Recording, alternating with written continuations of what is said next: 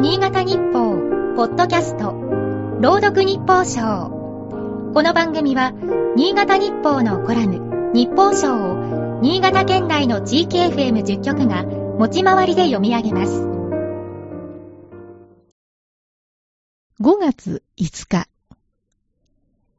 子供が生きるためには、支えてくれる大人が欠かせず、安心して暮らせる場所や教育も必要だ。ロシアの侵攻を受けたウクライナの窮状を見るにつけ、被害を受けた子供たちのことが気にかかる。夏草や戦争孤児のモーデル墓、太田空間。以前の本誌読者文芸欄に載った句だ。戦火に親を奪われ、どんな苦難の道をたどってきたのだろうか。どんな思いを胸に墓に向き合っているのだろうか。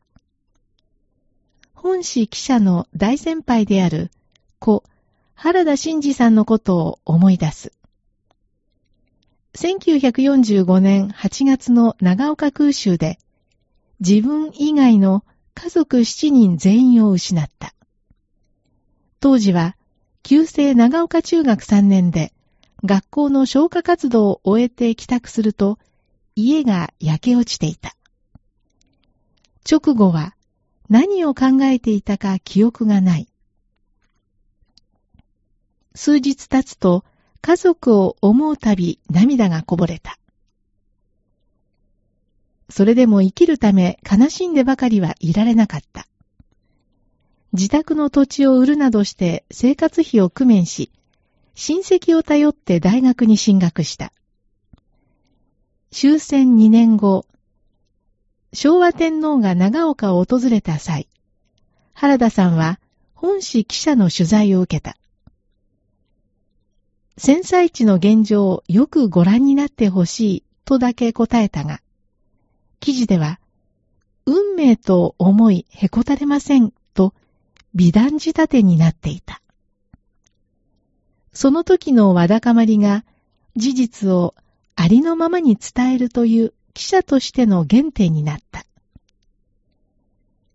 太平洋戦争後の日本には12万人以上の戦争孤児がいたという。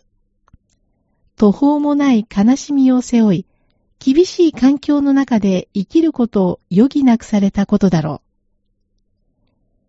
今日は世界の子供たちが幸福に暮らせることを祈る日である。